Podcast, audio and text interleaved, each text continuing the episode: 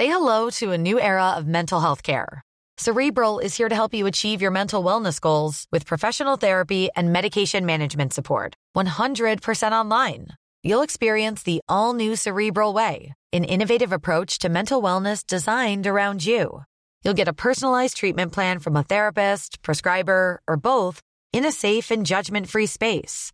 Your cerebral therapist or prescriber will outline a customized plan with clear milestones along the way so you can get to feeling your best. With Cerebral, you're not alone in your mental health journey. We're here to empower you to live a fulfilling life. So take that first step towards a brighter future and sign up today at cerebral.com slash podcast and use code ACasts to get 15% off your first month. Offer only valid on monthly plans. Other exclusions may apply. Offer ends July 31st, 2024. See site for details. Bonjour Jean Descartes. Bonjour. Merci d'être là ce matin en ce jour de funérailles de la reine d'Angleterre. Vous avez écrit ce merveilleux livre pour la reine, hommage à Elisabeth II aux éditions Perrin. C'est une source de renseignements inépuisable. Euh, on est devant un, un événement planétaire, euh, un événement très sécurisé. On a vu euh, pendant ce direct des dizaines et des dizaines de militaires qui ont sécurisé toute la zone. Depuis quand on n'a pas eu de telles funérailles en Angleterre? Bah, Écoutez, c'est un événement considérable parce que la reine elle-même avait tout préparé très minutieusement, euh, au moindre détail, les placements dans Westminster, le protocole de la journée, ça, ça ne s'invente pas. Et je pense que, si vous voulez, c'est une émotion qui devrait toucher au moins 2 milliards de gens grâce à la télévision. Et il faut rappeler que la reine et la télévision, je dirais, ont fait un parcours ensemble parce qu'en 1953, la jeune souveraine, pour son couronnement, a exigé qu'il soit télévisé, la télévision est à ses débuts, non pas par mégalomanie, non, c'était pour que les gens dans les endroits les plus reculés du Royaume-Uni ou du Commonwealth puissent avoir accès à l'image et avoir l'impression d'être invité à Westminster, ce qui était euh, prémonitoire. Donc on peut dire qu'elle est devenue la reine de l'image. Et je me souviens, j'étais très jeune, j'ai vu ce film, ce spectacle avec mes parents. Et c'était le prince Philippe, son époux, qui l'avait poussé à, cette retransmission télévisée. Un tout petit mot de, de ce défilé ininterrompu de Britanniques pendant plusieurs jours. Cette adoration, cette adulation, ça ne vous surprend pas? Non, pas du tout. C'était une euh, souveraine populaire? Oui, elle a su être elle a su reconquérir sa popularité. Il y a eu le choc de Diana, on le sait. La popularité est revenue avec le décès de la reine-mère, Queen Mum, la fameuse reine-mère que Hitler considérait comme la femme la plus dangereuse du monde parce qu'il n'arrivait pas à la capturer. Et la reine, petit à petit, a retrouvé euh, sa place dans tous les désordres familiaux. Elle a été gâtée. Il faut bien comprendre que son discours de Noël, le dernier qu'elle ait prononcé, le seul qu'elle écrivait elle-même, le 25 décembre, était très émouvant, compassion, émotion après la mort de Philippe, pensant à tous les gens qui souffraient. C'était un discours de réunion des populations. Euh, à quoi peut-on s'attendre pour la cérémonie euh, qui aura lieu à la mi-journée? Euh, L'ancien archevêque d'York dit elle ne voulait pas quelque chose d'ennuyeux, elle voulait quelque chose qui élève et qui réchauffe les cœurs.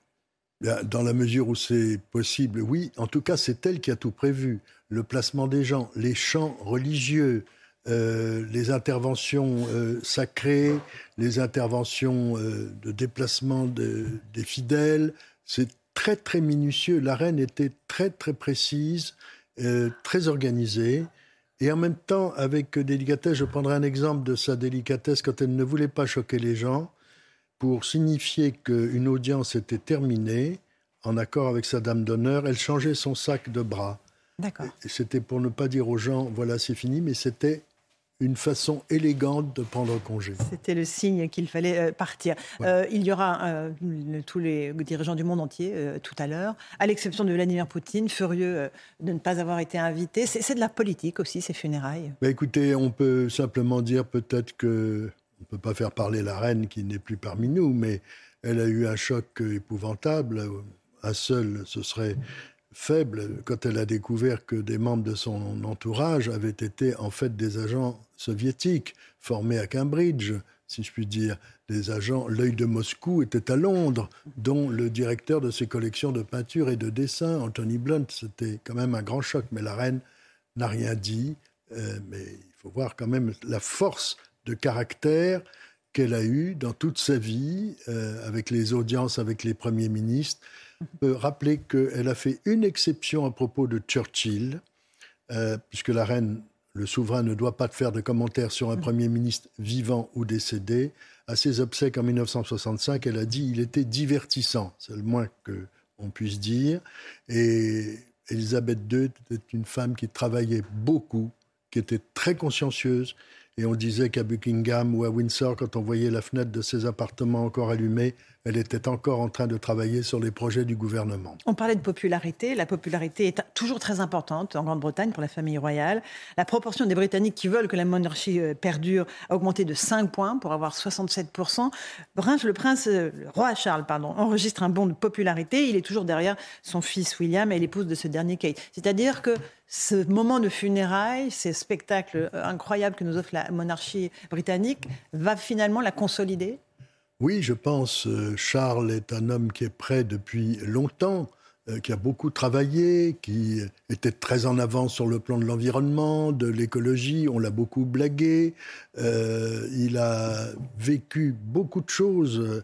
L'éloignement de ses parents, quand il y avait les, des tournées mondiales, si je puis dire, du Commonwealth, quand ils partaient, les parents pour l'Australie, pour mmh.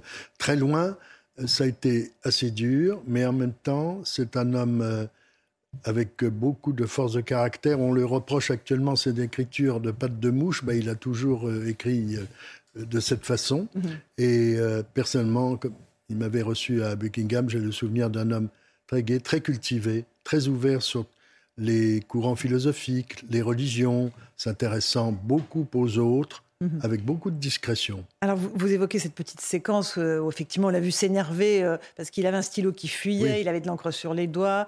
Euh, est-ce que, quand on est à ce niveau-là, on est assisté en permanence Quelqu'un vous fait tout, y compris reboucher votre stylo, mettre du dentifrice sur votre brosse oui, à dents Oui, mais enfin, il y a toujours le grain de sable dans la vie, et c'est ça. Et il y a aussi le choc émotionnel. Mhm. Il faut rappeler que quand il s'adressait à, sa mère, les derniers temps, il disait à la fois Your Majesty, un mommy, mhm. maman, en même temps. Donc c'est un choc. Il a perdu sa mère, il a perdu son père, euh, et l'âge ne fait rien à la douleur, n'est-ce pas? Et heureusement, heureusement, Élisabeth II a eu la très grande intelligence d'organiser, de valider le mariage de Charles avec Camilla, pour que ça ne soit pas un problème à son décès, à sa disparition à elle. Parce qu'effectivement, elle avait refusé à l'époque à sa sœur Margaret de se marier avec un oui, homme. Oui, mais c'était une autre époque, c'était l'après-guerre et c'était le gouvernement. Bien sûr. Hein. C'est pas tellement la reine, c'est le gouvernement, qui, s'opposait au mariage de Margaret avec le capitaine Townsend. Euh, le roi Charles III sera un roi écologiste, sera un, roi qui va intervenir plus que sa mère, qui va tenter de faire plus de politique ou pas?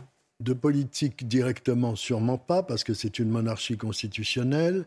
Mais il est très en avance sur beaucoup de gens. Côté environnement et écologie, euh, on l'a beaucoup critiqué, on l'a beaucoup blagué.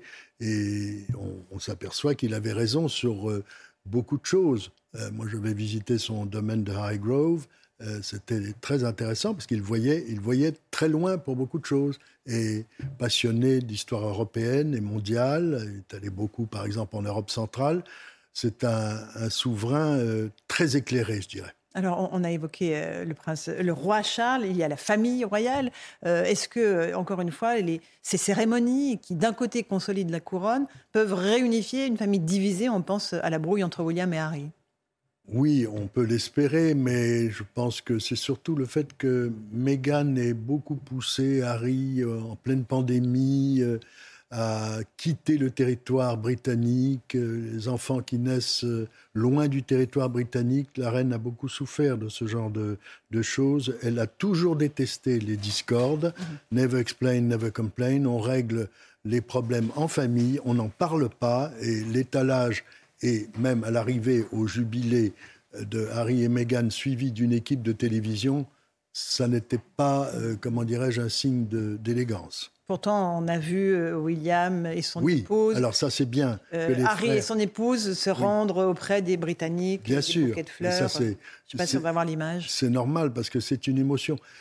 Rendez-vous compte, euh, Churchill, son premier Premier ministre, était né en 1874. Liz Crutz, le nouveau Premier ministre, la nouvelle Première ministre, est née en 1975. Ça fait déjà 100 ans dans la vie d'Élisabeth II. C'est considérable et unique. Donc voilà, espérons que cette relation peut euh, s'apaiser. Dans votre livre euh, passionnant pour la reine chez Perrin, vous racontez l'histoire d'une reine qui en fait n'a jamais planifié d'être reine, qui a été reine par euh, voilà le, destin. Par, par l'abdication de du roi Édouard VIII, son oncle, est devenu le, duc de Windsor, qui a été un traumatisme. En 1936, ça a été l'année des, trois rois. Euh, Jean V, son grand-père, est mort. Euh, Édouard VIII abdique et c'est son père, euh, Bertie, qui devient Georges VI, qui n'était pas destiné à être roi. On sait qu'il avait ce problème d'élocution, on le sait notamment depuis le fameux film Le discours d'un roi. Donc elle est devenue la princesse héritière, ça n'était pas prévu. Et elle a été préparée et très sérieusement dès 1942, alors que le tournant de la guerre était très inquiétant, il n'y avait pas encore eu la bataille de Stalingrad, son père voulait qu'elle soit au courant de tous les dossiers confidentiels, les fameuses red boxes, mhm. les royal boxes, boîtes de cuir rouge avec tous les documents que Charles avait déjà depuis six mois, hein, pour mhm. parler de l'époque récente. Voilà. Euh, qu'est-ce qui est, quel est le secret euh, de la reine d'Angleterre? Cette longévité extraordinaire au-delà de la bonne santé, évidemment, c'est quoi La tempérance, euh, quelque chose d'assez euh, calme, équilibré en permanence Le souci de rassembler, la compassion, euh, le, sentiment, ses discours, ses interventions ont été extraordinairement subtils dans ce genre de choses. Après le cauchemar de Diana, il faut simplement rappeler qu'au moment du cauchemar de Diana, cauchemar médiatique, elle voulait protéger ses petits-enfants en restant à Balmoral. Bon c'était, elle avait été très bien avec son ex-belle-fille. Il hein, faut quand même. Euh, On a dépeint une relation beaucoup plus sombre qu'elle n'était en réalité. Oui, enfin, si vous voulez, euh, Diana, euh, paix à son âme, était persuadée qu'on voulait l'assassiner. bon, et on continue de s'interroger sur le départ à 0h10 du matin de l'hôtel Ritz à toute vitesse dans une voiture pourrie avec un chauffeur qui n'était pas vraiment homologué, un garde du corps qui ne faisait pas partie de. Bon, bref, il y a, y a toute cette manipulation qui a été très pénible pour la reine parce qu'elle avait été très généreuse avec son ex-belle-fille et l'estimait beaucoup. Bon, Diana, paix à son âme, pensait qu'on voulait l'assassiner, euh, etc. La cérémonie euh, va se poursuivre la meilleure journée, il y aura la sonnerie aux morts ensuite, puis le début de la cérémonie funéraire. Euh, la, toute dernière partie sera dans l'intimité, sans caméra, on imagine bien dans oui, la à Windsor. Alors il faut dire que Windsor c'est la plus grande forteresse du monde toujours habitée, c'est mille ans d'histoire, et qu'en 1917, le grand-père de la reine, la future reine, a eu l'intelligence de changer le nom qui était d'origine allemande en Windsor pour angliciser le nom de la dynastie. J'ai fait visiter à des groupes de voyageurs euh, Windsor, c'est très impressionnant. Et il y a donc la chapelle Saint-Georges et le grand caveau où repose, entre autres, Georges VI, la reine-mère, où repose le duc d'Édimbourg, Philippe, et euh, elle sera inhumée dans l'intimité, bien entendu, sa, dernière demeure. Euh, c'est très émouvant parce que la chapelle Saint-Georges a réuni beaucoup d'événements euh, entre les mariages, les décès. C'est un, un symbole de la monarchie britannique très important. Viendra ensuite dans peut-être quelques semaines ou quelques mois le couronnement du roi Charles. Là encore, l'occasion pour la monarchie britannique de rayonner dans le monde entier. Ce sera très, bah, ce sera, oui, l'occasion de montrer vraiment euh, qui est le roi Charles III. Ce sera très préparé, de même que Élisabeth II avait préparé ses funérailles. Hein. Mhm. Je répète, elle a choisi les chants, le placement des gens, etc. Vous voulez dire qu'il va préparer son couronnement et ses funérailles, oui, Charles Oui, oui, c'est une, en même temps. C'est une courtoisie pour éviter que ce soit euh, la panique. Euh, et je trouve que c'est très élégant. Euh, ça n'est pas du tout prétentieux. C'est pour que ça soit pas n'importe quoi. Et en sachant que ça doit être un moment d'émotion populaire. Merci beaucoup, Jean Descartes. Pour la reine, hommage à Elisabeth II aux éditions Perrin, un livre incroyable. Et puis, on va suivre toute la journée sur CNews ces cérémonies, ces funérailles pour la reine d'Angleterre. Merci à vous d'être venu ce matin. Merci de votre À vous, Romain Desarmes, pour la suite.